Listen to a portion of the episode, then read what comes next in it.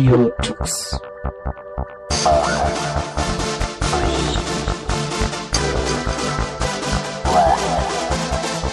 The German Linux Radio, the German Linux Radio.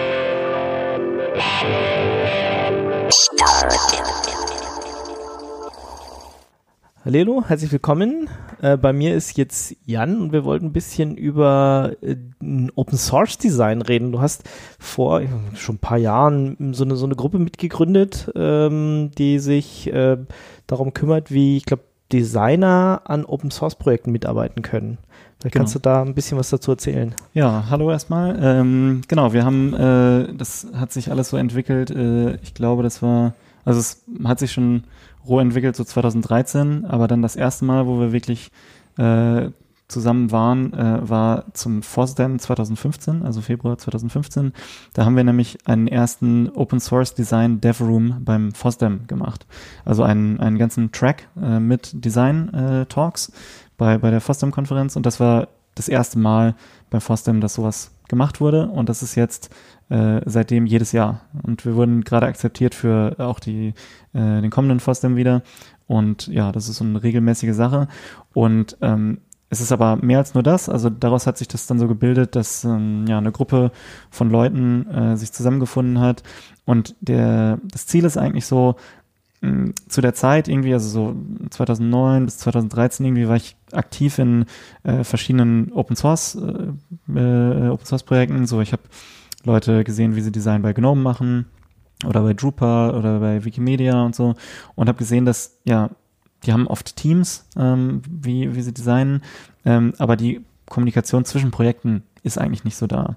Und das Problem ist eben immer, dass ähm, ja, man oft als Designer bei Projekten, also äh, wie initial ich auch am, am Anfang von Nextcloud oder OwnCloud, äh, man ist eben alleine ja, und äh, ist der einzige Designer äh, im Team. Und deswegen fand ich diesen Austausch super wichtig äh, für mich. Und ähm, ja, deswegen ist das so die Intention, Leute zusammenzubringen. Und mittlerweile haben wir eben, äh, wir haben ein Forum zum Beispiel, ähm, wir haben ein Jobboard, wo man, wo Open Source Projekte auch ihre, äh, wenn sie ein Logo brauchen oder eine Webseite oder UX-Design, können sie das einfach reinstellen. Ja, und das kann auch gratis sein. Und äh, ja, wenn man ein Budget hat, kann man aber auch gerne, gerne das bezahlt machen. Ähm, wir organisieren Events wie eben diesen FOSDEM Open Source Design Dev Room. Wir sind auch äh, bei FOSS Asia zum Beispiel hatten wir einen Track, ähm, bei ähm, Open Tech Summit und jetzt bei äh, ApacheCon auch zum Beispiel. Ja, genau. Okay. Das heißt, äh, wenn ich i- irgendwas mit Open Source Design machen will, also wenn ich ein Designer bin, Mhm. äh, irgendwie Interesse habe für ein Open Source Projekt was zu machen, kann ich dann auf, was ist Open Source Design.net oder sowas Genau, gehen, ne? ganz genau. Ähm, hab da so ein Jobboard und wenn ich ein bisschen mehr mitmachen will bei euch, dann ähm, komme ich auch mit ins Forum und Mhm. ich glaube, ihr habt auch, seid auf GitHub äh, gibt es eine größere Gruppe, die da, ähm, die da drauf ist und Genau. äh, kann dann so ein bisschen damit reingleiten.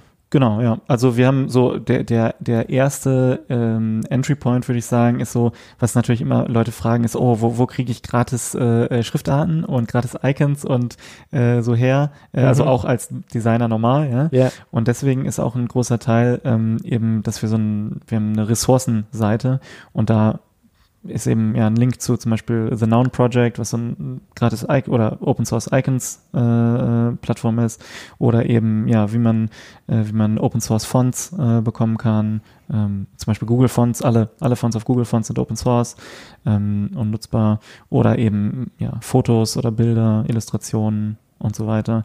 Und ja, dann auch eben zum Beispiel die, die Software. Also hey, was ist Inkscape, was ist GIMP, was ist Blender, ähm, wofür kann man es benutzen?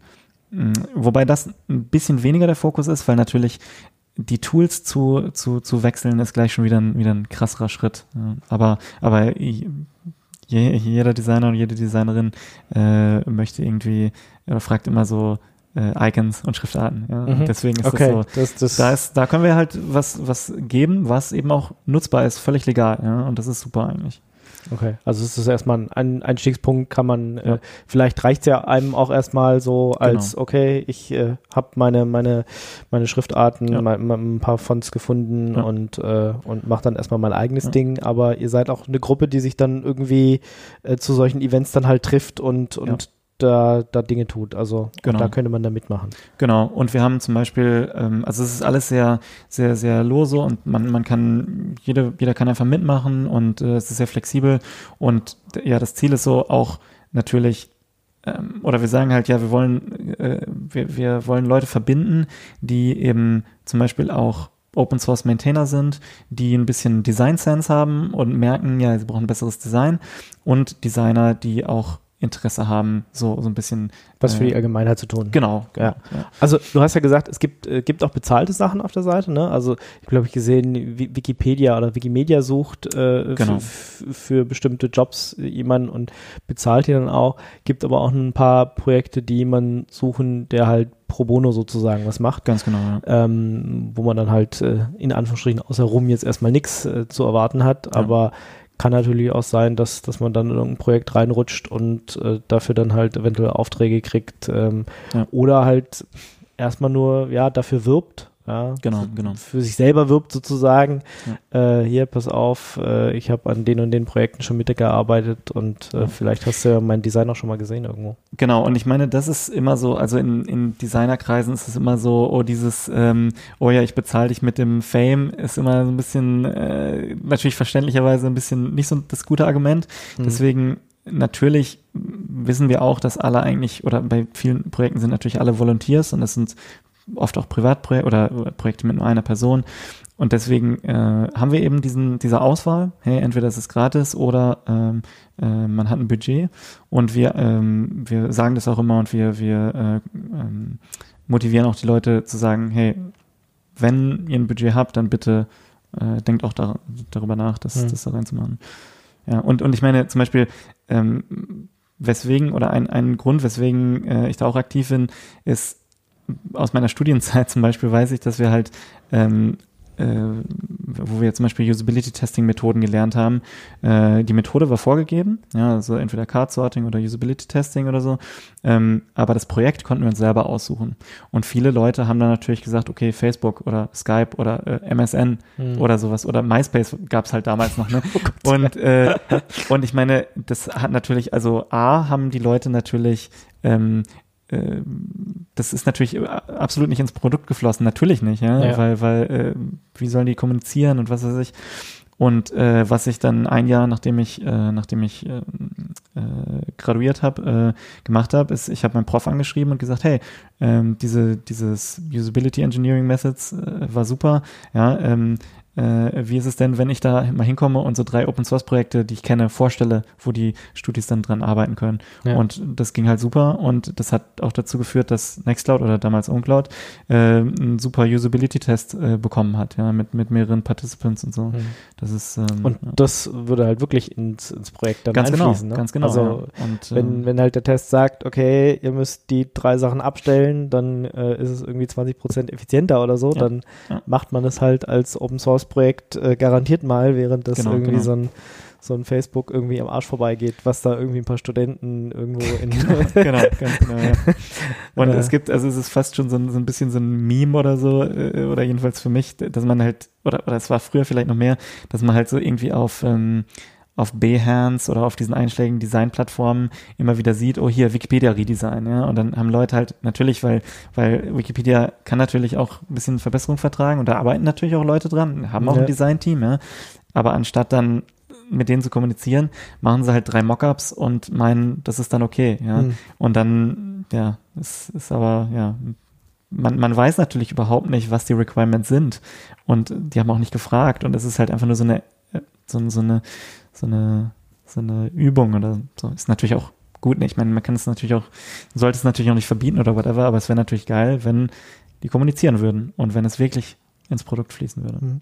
Also das heißt, wenn ich jetzt, äh, was weiß ich, gerade äh, Informationsdesign oder irgendwas studiere Mhm. und äh, so, so ein, solche Tests mache, Mhm. dann würdest du dafür plädieren, ja, sucht euch doch mal ein cooles Open Source Projekt. Habt ihr da, habt ihr da auch irgendwas auf der Liste oder was weiß ich, kann man, kann man da im Forum mal nachfragen, hier habt ihr, habt ihr irgendwie interessante Open Source Projekte? Ich Mhm. meine, vielleicht bin ich ja auch in, nur ein Designer, der sich mit Open Source überhaupt gar nicht auskennt, Mhm, mhm. aber finde die Idee spannend Ja. zu sagen, äh, yo, wenn, dann mache ich doch was für, für ein Open Source Projekt, wenn die das auch wirklich benutzen, Ja. im Gegensatz zu irgendeiner großen Firma, die wo ich dann halt, weiß ich nicht, äh, einfach nichts bewirken kann, Ja. sozusagen.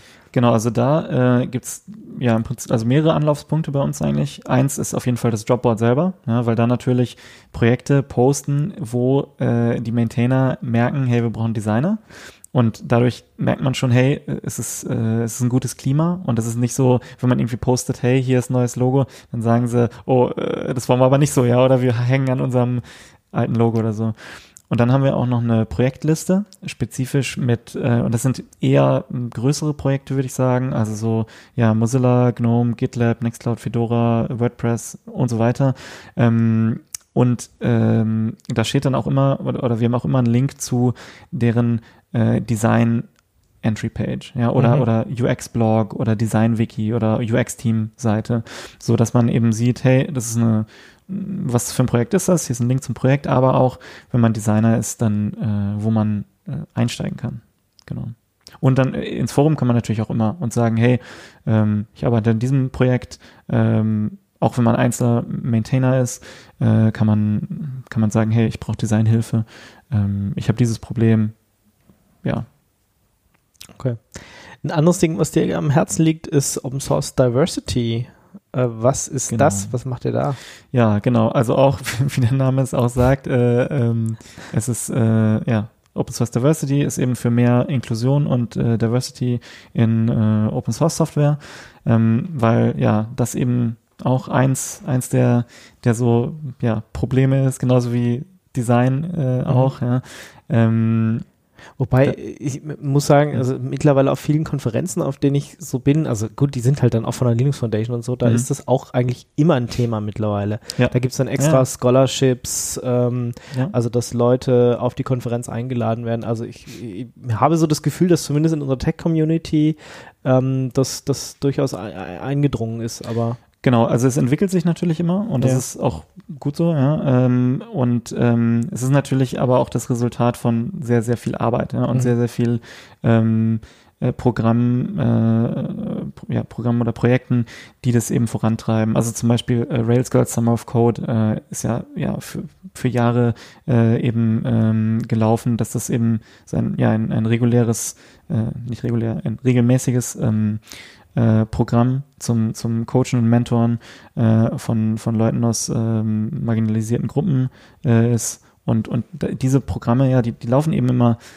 sehr lange und, und wir, wir sehen dann den Impact erst natürlich in, ein bisschen später. Also es gibt Leute, die, die reden da schon seit, seit, seit äh, Jahrzehnten. Dutzend von, ja, genau, seit Hm. Jahrzehnten, Dutzend von Jahren äh, rum. Und ähm, genau. Und zum Beispiel Open Source Diversity an sich ist, ist ganz ähnlich auch wie, wie äh, Open Source Design äh, vom, vom, vom mh, ja, von der äh, Gruppierung her oder vom System. Es ist so sehr lose Gruppierung. Es ist erstmal, um die Leute zu verbinden, die sich dafür interessieren oder denen es wichtig ist. Äh, und auf zum Beispiel opensourcediversity.org, das ist eben so die Eintrittsseite.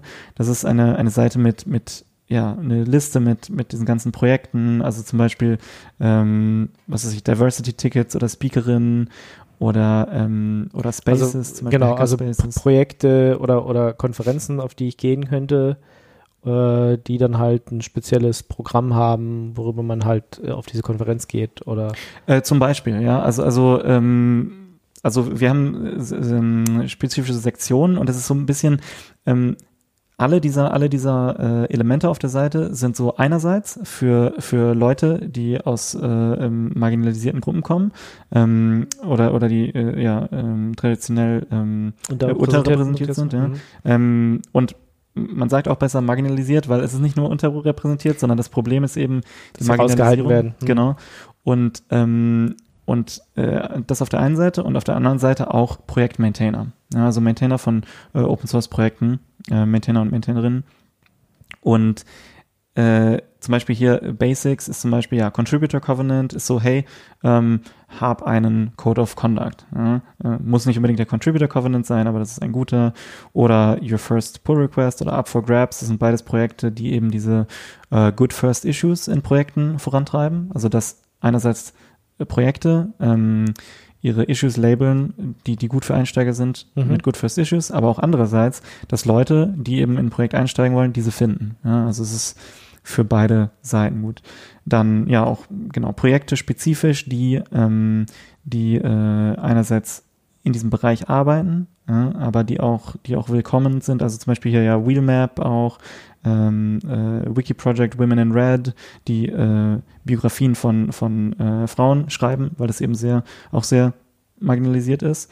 Äh, also irgendwie, ich glaube, nur 15 pro, oder kommt auf das, auf das, wie heißt das, ähm, äh, kommt auf die, das Areal der Expertise an oder auf das, was weiß ich, Geografie oder Chemie oder wie nennt man das?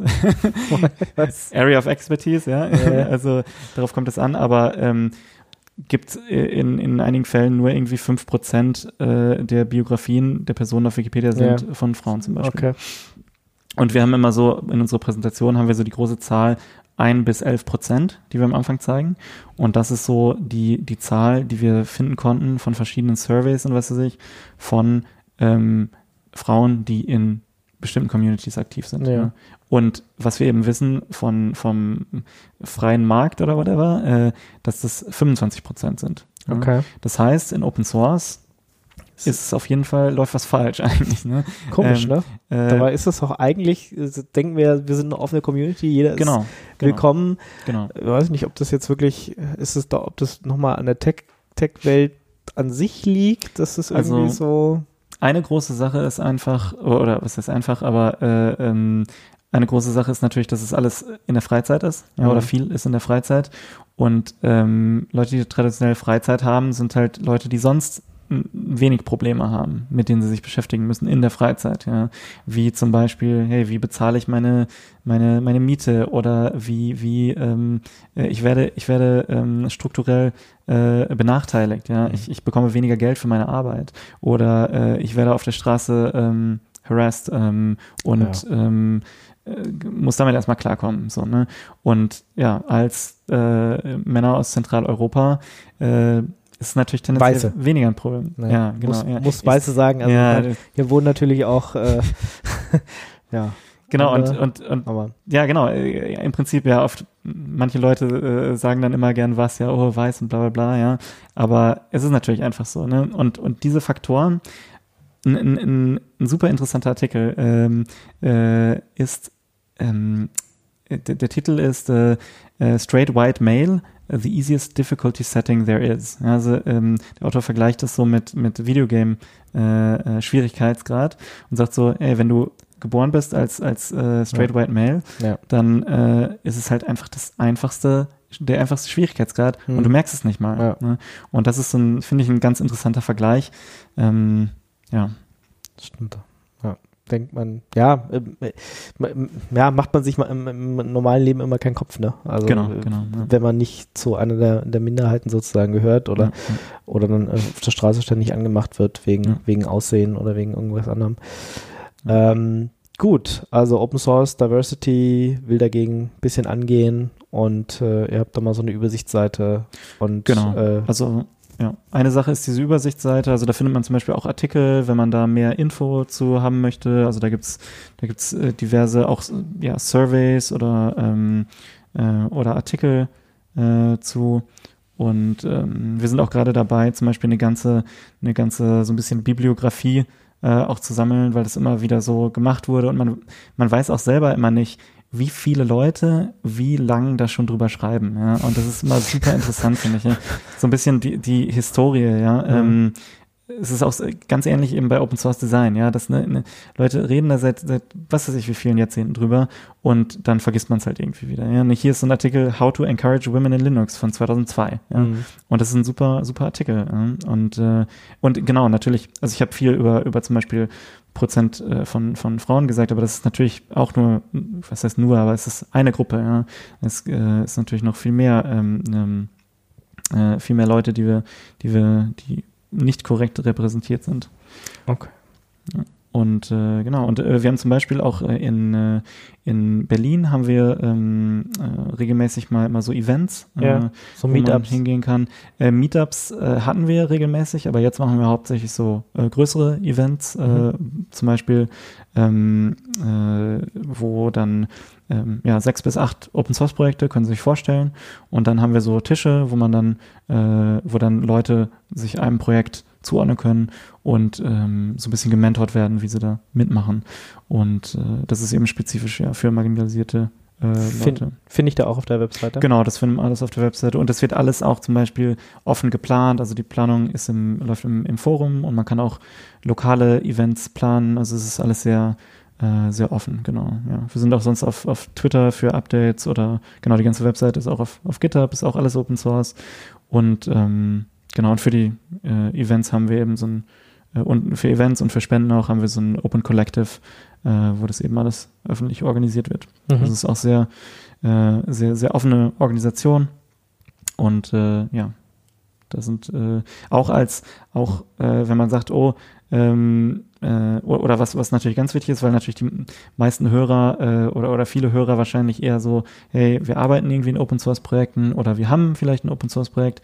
Das ist eben auch ein ganz wichtiger Anlaufpunkt, wo man sehen kann, hey, wie kann man das, das Open Source Projekt So will- aufstellen. genau willkommener Das- machen. So, Ja, ja. Also eben mit Genau. diesen Good First Issues zum Beispiel oder Ah, ja. ähm, ja, das ist so das, das Einfachste zum Beispiel, würde ich sagen. Okay. Also für alle sozusagen, äh, egal aus welcher, welcher Richtung ich komme, Genau. genau. ähm, mal ein netter Anlaufpunkt. Okay, vielen Dank, Jan, Ja, dass du uns mal erklärt dir. hast, äh, wie das, äh, was ihr mit Open Source Diversity macht und äh, Open Source Design. Also wer sich für eine dieser beiden Sachen interessiert, gerne mal vorbeischauen, äh, reinschnuppern oder eventuell sogar mitmachen. Dankeschön. ja, danke dir. Tschüss. Hi, this is Greg Crow Hartman. I'm a Linux kernel developer, and this is Radio Talks.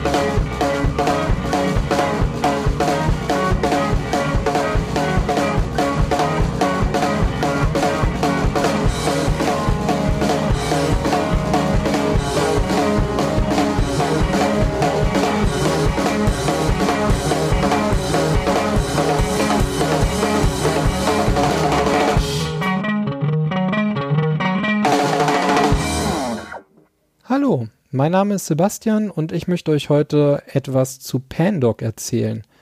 Pandoc ist ein Konsolenprogramm zum Konvertieren von Dokumenten von einer Markup-Sprache in eine andere. Und ähm, zu Beginn sollten wir vielleicht mal klären, was eine Markup-Sprache ist.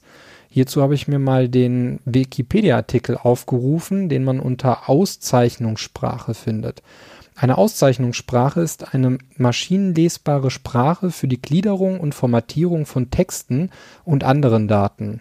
Der bekannteste Vertreter ist die Hypertext Markup Language in Klammern HTML, die Kernsprache des World Wide Webs. Genau.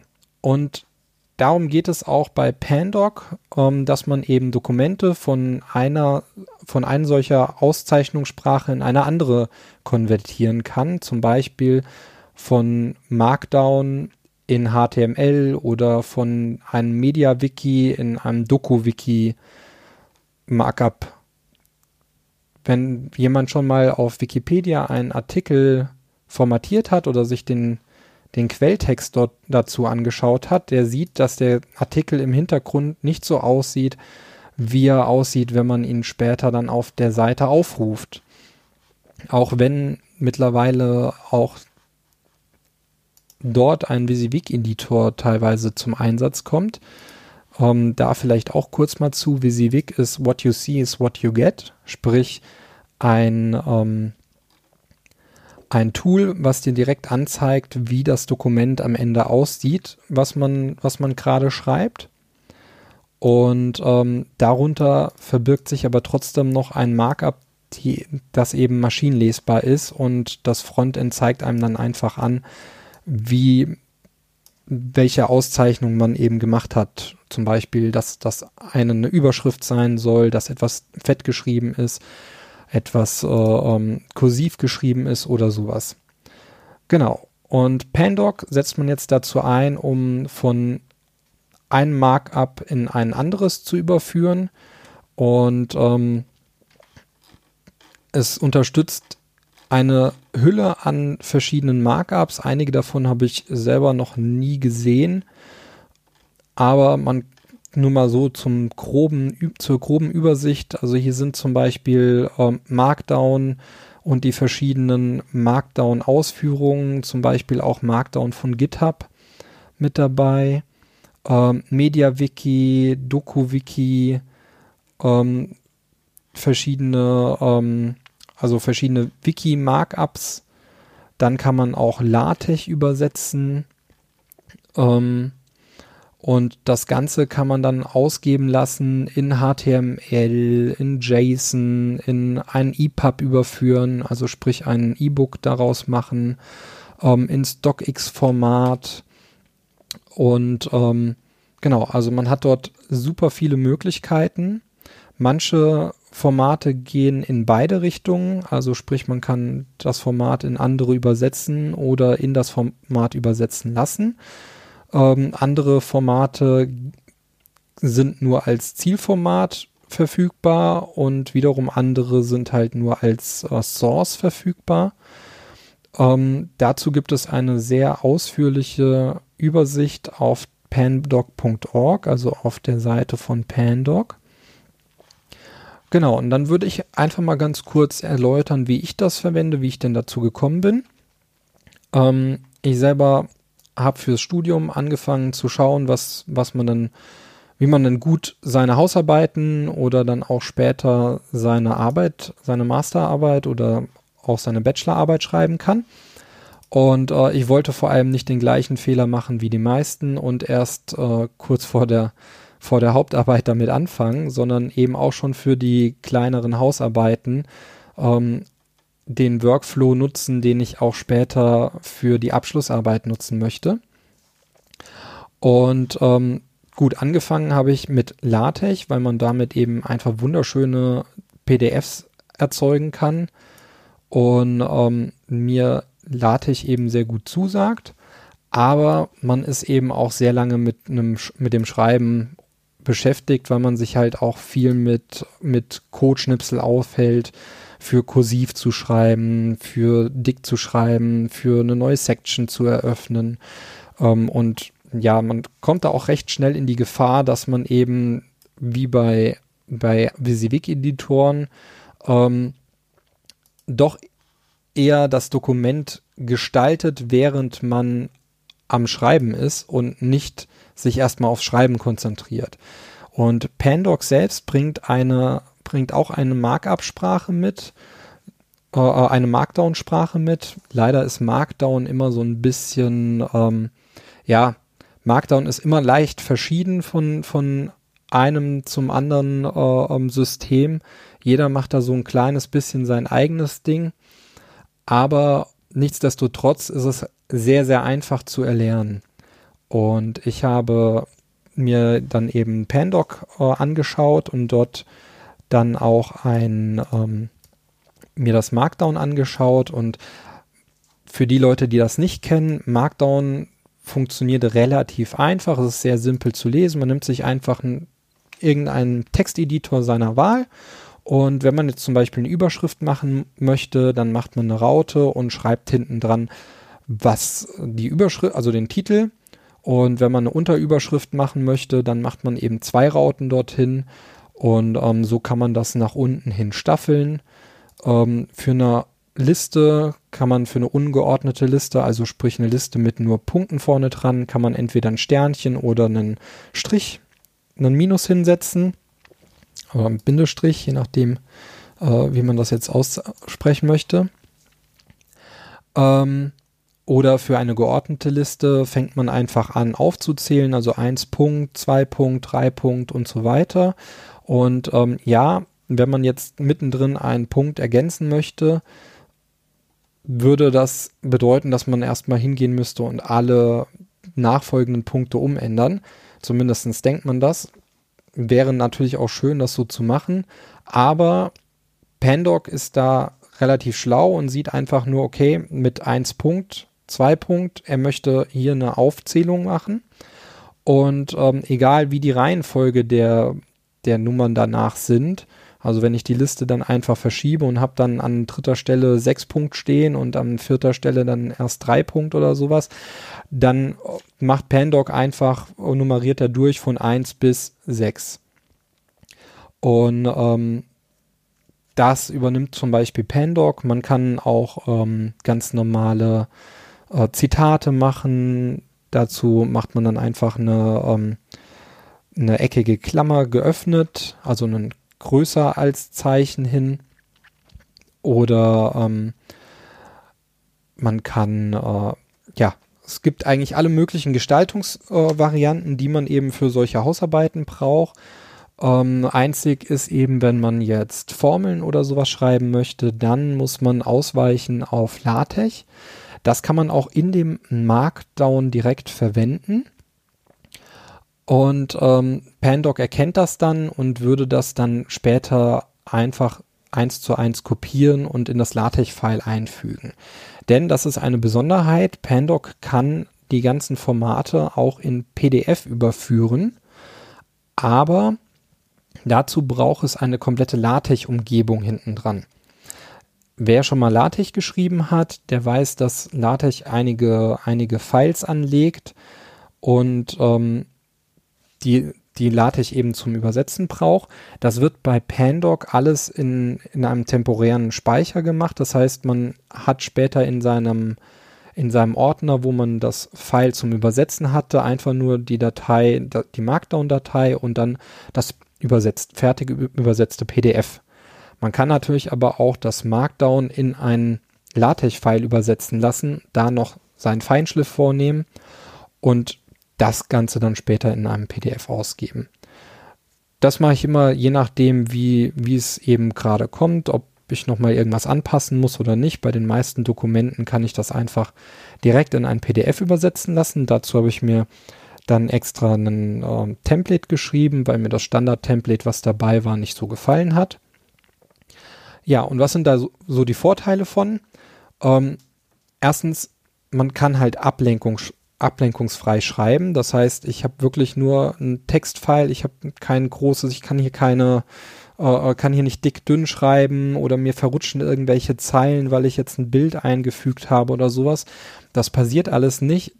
Ich kriege das auch alles gar nicht mit, weil ich sage einfach nur, an der Stelle möchte ich die Bilddatei eingebunden haben und schreibe eben ganz normal weiter, ohne dass ich da jetzt äh, ähm, direkt sehe, die Bilddatei ist nicht an der Position, wo ich sie da eingefügt habe, sondern darum kümmert sich dann später Pandoc beim Übersetzen, beziehungsweise wenn man es in ein PDF überführt, kümmert sich dann eigentlich sogar LaTeX eher darum. Gerade bei Bildern und sowas, die Positionierung wird ja dort äh, ähm, nach bestimmten Regeln vorgenommen. Ähm, das Ganze führt dazu, dass man eben etwas konzentrierter auf das Wesentliche ist, nämlich auf den Inhalt seiner Arbeit, also den Text, den man verfassen möchte. Ähm, man hat die Möglichkeit, diese Texte ziemlich einfach zu versionieren. Und vor allem die, äh, kann man eben so einen Textfile überall öffnen. Also jedes Smartphone, jeder Computer, ob das jetzt ein Windows, ein Linux, ein Mac ist, äh, selbst wenn ich jetzt einen Raspberry Pi hier zur Verfügung hätte, einen, einen Textfile kann macht halt nicht viel Arbeit. Ich kann das auf der Konsole bearbeiten. Ich kann äh, ähm, das auf meinen Server ablegen und da halt eben auch direkt äh, drauf arbeiten. Ähm, und da das in Markdown geschrieben ist, ist das eine ganz nette Geschichte, dass man eben auch sehr gut Git und seine verschiedenen Frontends, die man sich selber installieren kann, zum Beispiel GitLab oder äh, GitT, verwenden kann, um eben auch online einfach das Ganze zu editieren und vor allem zu versionieren. Und ähm, das ist so der Workflow, den, den ich mir da angeeignet habe. Ich schreibe einen Markdown-File, ich äh, ähm, versioniere das mit Git, push das Ganze eben auf mein, auf mein Git-Tea und äh, nutze dort sogar dann das Issue-Tracking für Recherchen und Co. abzulegen. Und ähm, zum Schluss werde ich, äh, übersetze ich das Ganze dann in eine PDF und schicke meine Arbeit ein. Genau. Und wer das Ganze mal ausprobieren will, der kann gerne auf pandoc.org gehen. Dort gibt es ein, äh, ähm, gibt es eine Online-Demo, wo man Pandoc direkt im Browser einmal ausprobieren kann und ähm, auch verschiedene Markups ähm, in verschiedene andere Markups überführen kann. Ähm, sehr interessant kann auch die Funktion mit HTML sein oder eben auch mit EPUB, dass man sich eben aus Dokumenten äh, Bücher erstellen lässt oder vielleicht auch aus äh, ähm, Wikipedia-Artikeln oder sowas. Und genau, das so viel erstmal zu Pandoc und vielleicht werden wir demnächst noch, werde ich demnächst noch mal ein anderes Tool vorstellen.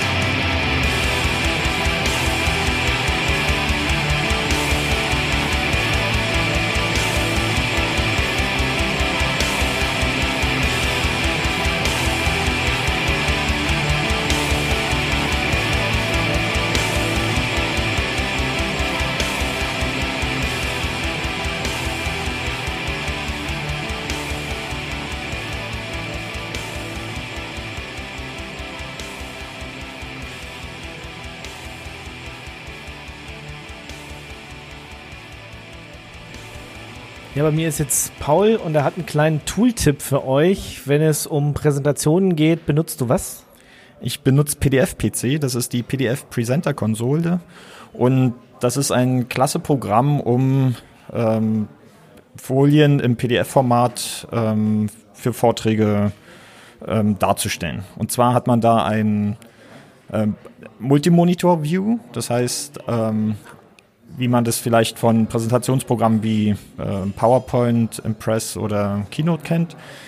Das heißt, das Publikum sieht auf dem Beamer halt die Folien und der Vortragende der oder die Vortragende hat einen separaten ähm, Bildschirm auf dem Laptop, der mehr Informationen anzeigt. Und zwar die aktuelle Folie, dann wird oben rechts die nächste Folie dargestellt, die abgelaufene Zeit wird dargestellt und Notizen, die man im PDF-PC-Format einfügen konnte.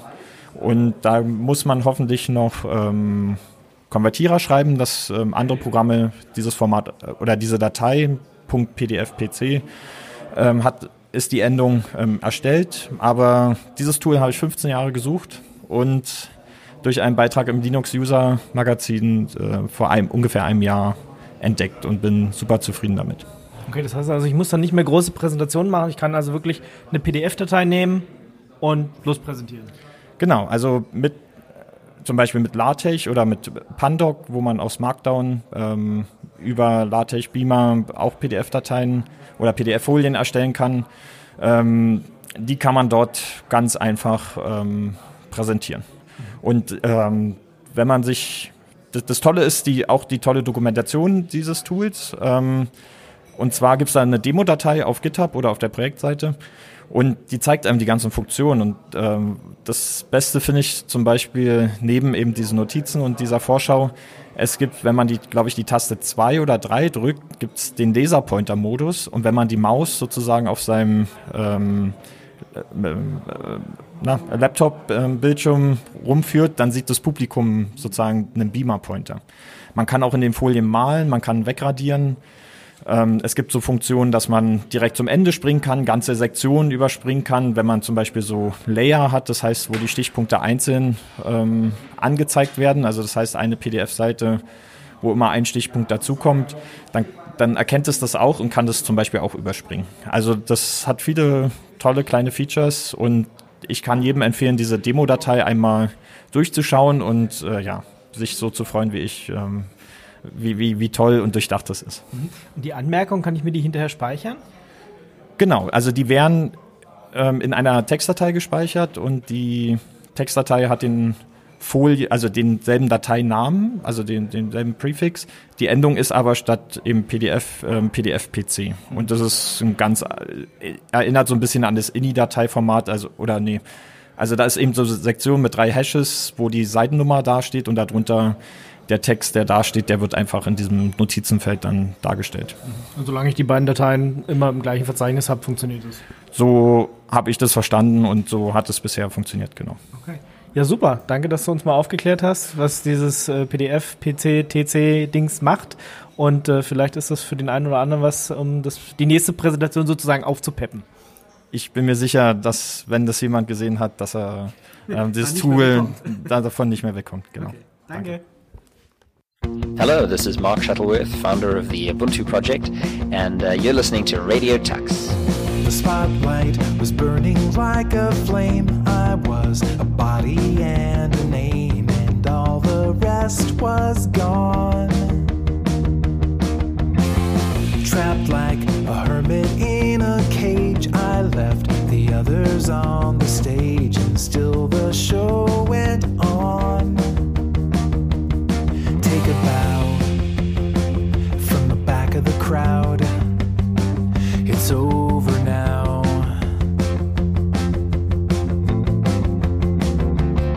And I now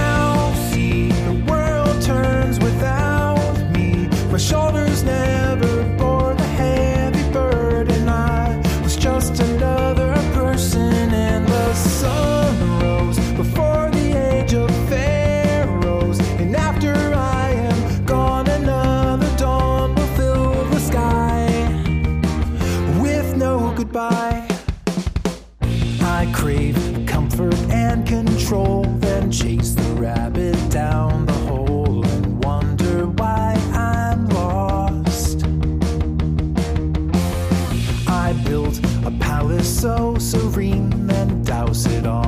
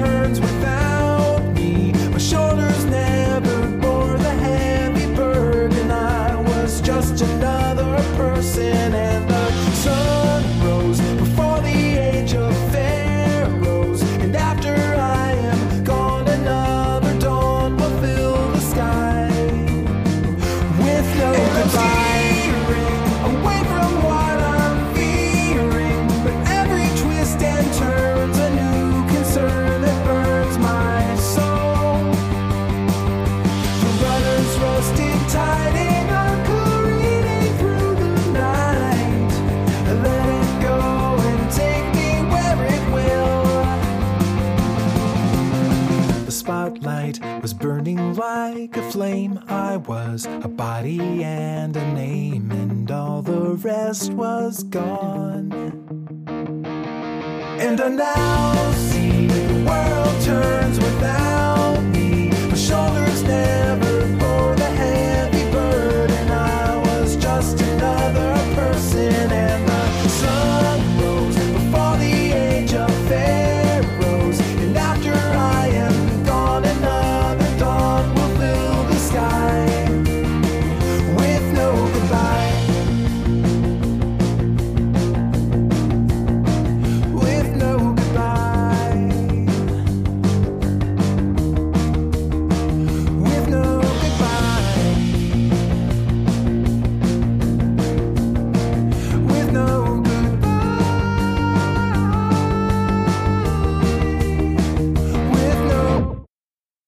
The Bastard Operator from Hell, Part 10. Von Simon Travaglia. Frei übersetzt von Florian Schiel. Und gelesen von Faldrian. Grundverhaltensregeln für Dozenten nach Father Damien C. Fandel. Erstens Verstecken. Zweitens, wenn sie dich finden, lügen. Ich soll als Experte in einer Vorlesung Grundlagen Systemverwaltung auftreten. So steht es in der Einladung. Also überlasse ich den Kontrollraum den bewährten Händen von Sam, dem Hausmeister, und gehe hinüber. Die Vorlesung läuft wie am Schnürchen. Gegen Ende verkündet der Dozent, dass die Studenten nunmehr zehn Minuten Gelegenheit haben, einen Mann der Praxis, einem richtigen Operator, Fragen zu stellen. Ich hole meinen Block und Stift raus und sage, bevor wir anfangen, folgender Vorschlag. Könnten Sie bitte Ihren Usernamen nennen, bevor Sie eine Frage stellen? Auf diese Weise kann ich Ihnen gewisse Probleme an konkreten Beispielen erläutern. Das ist einfacher zu verstehen. Der Dozent schluckt es, mit Senf und Ketchup. Beispiele sind per Default gut. Sag niemals was gegen Beispiele an einer Uni. Okay, erste Frage. Sie da drüben. Wie beurteilen Sie den Schutz von persönlichen Daten auf einem Mehrbenutzersystem? Wie war Ihr Username? CMS 1103. Kritzel, kritzel, kritzel, kritzel. Schutz von persönlichen Daten. Hm, ein sehr heißes Thema, wirklich. Sie denken zum Beispiel, wenn jemand Ihre private Mail liest, worin Sie sich mit Ihrem Therapeuten unterhalten? Zum Beispiel, warum Sie sich vor Ihrer Frau im Schrank verstecken? Ja! Oh, da, das kam jetzt wohl nicht so gut an oder er musste dringend weg. War vielleicht kein so gutes Beispiel. Hm, nächste Frage bitte. Ja, Sie da hinten. CMS 1136. Ich würde gerne. Ah, 1136. Der einzige User an der ganzen Uni, der in alt.sex.buggery.by.sailors.in.moms.closing abonniert. Nur für rein wissenschaftliche Zwecke? Natürlich. Für einen Wissenschaftler haben Sie aber eine beträchtliche Posting-Statistik dort, finden Sie nicht? Der nächste bitte. Zwei Minuten später sind wir allein im Hörsaal. Das ist eben das Problem mit den heutigen jungen Leuten. Die wollen nichts mehr lernen. Ich gehe zurück zu meinem Kontrollraum und Sam ist schon wieder auf der Konsole eingeschlafen. Ich glaube, er ist doch hinter meinem Job her. Bei so einem Einsatz. Ich nehme mir vor, bei Gelegenheit ein paar notwendige Änderungen in der Gehaltsdatenbank vorzunehmen. Man kann nie vorsichtig genug sein. Kranken- und Unfallversicherung braucht Sam eigentlich nicht. Ich lege den Hörer auf die Gabel. Das erste Mal heute Nachmittag. Und sofort fängt das Ding an zu rattern. Es reicht. Um mein Mittagsschläfchen zu retten, leite ich den Anschluss auf 110 um. Das wird Ihnen eine Lehre sein. Ups, fast vergessen, den Ausredenkalender umzublättern. Statische Aufladung wegen Nylonunterwäsche. Nee, das ist viel zu plausibel. Obwohl, ich könnte die Unterwäsche von Fall zu Fall persönlich überprüfen. Nee, lieber nicht. Wer weiß, was dabei ans Tageslicht kommt. Ich blättere eins weiter. Statische Aufladung durch Plastikrechenschieber.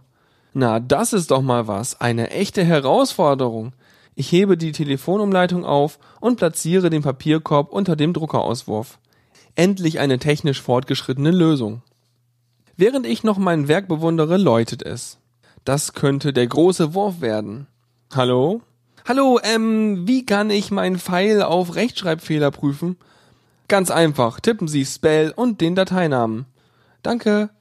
Ich bin mal wieder höllisch hilfsbereit heute Morgen. Vor allem, weil ich weiß, dass meine spezielle Version von Spell Fehler erzeugt, statt sie zu beseitigen. Aus Freund wird Fruend und umgekehrt. Ein Augenschmaus. Das Telefon klingelt wieder. Er ist's wieder.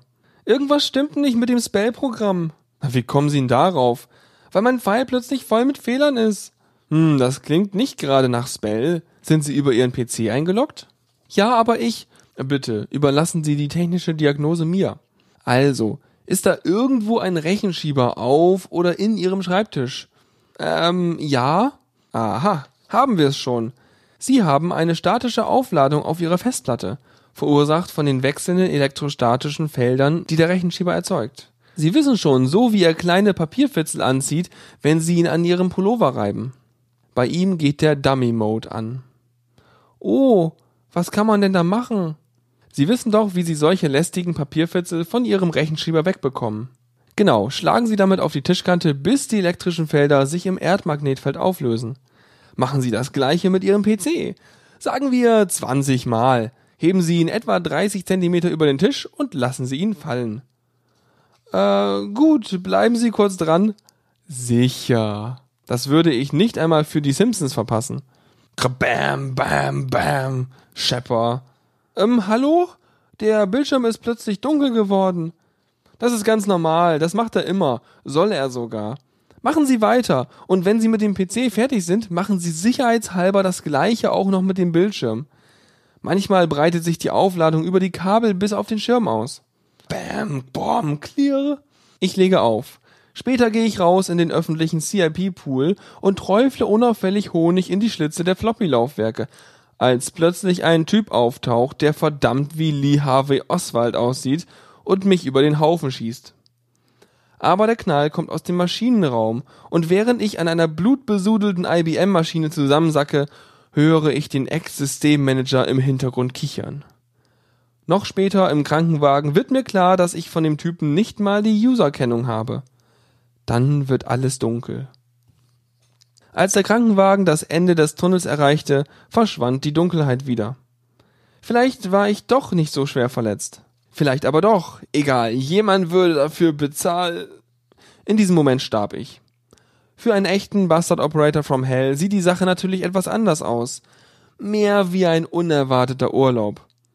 Fünf Sekunden später bekomme ich 15 Kilovolt durch die Brustwarzen gejagt. Unverdünnt und ohne Eis. Echte Sanitäter wissen eben, wie man eine totlangweilige Party belebt. Der Bastard Operator from Hell lebt. Das war The Bastard Operator from Hell Part 10. Ja, und das war sie auch schon. Unsere Oktoberausgabe von Oktober 2019. Ja, die Radschux-Ausgabe von Oktober 2019.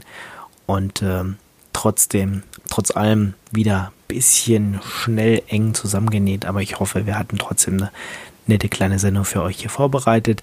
An dieser Sendung waren beteiligt Sebastian, Faldrian, die Hörer, die die Musik vorgeschlagen haben und meiner einer. Mein Name ist Ingo. Die Musik kam diesmal von Traveling in Stereo, Serendades und Josh Woodward. Und ja, wie gesagt, der Oktober ist jetzt vorbei. Ich hoffe, ihr hattet noch ein paar nette Tage. Ähm, ja, die meisten Blätter sind sozusagen von den Bäumen und ich hoffe mal jetzt, dass, dass wir uns, wenn wir uns dann im November, Ende November wahrscheinlich wieder hören, dass es jetzt nicht in nächster Zeit so alles grau, grau in grau zugeht, sondern dass es trotzdem noch ein paar schöne Tage gibt. Und ähm, ja, wir hören uns dann, wie gesagt, in einem Monat. Bis dahin wünsche ich euch, wie immer, eine frohe Zeit. Passt auf euch auf. Habt Spaß. Bis dann. Ciao, ciao.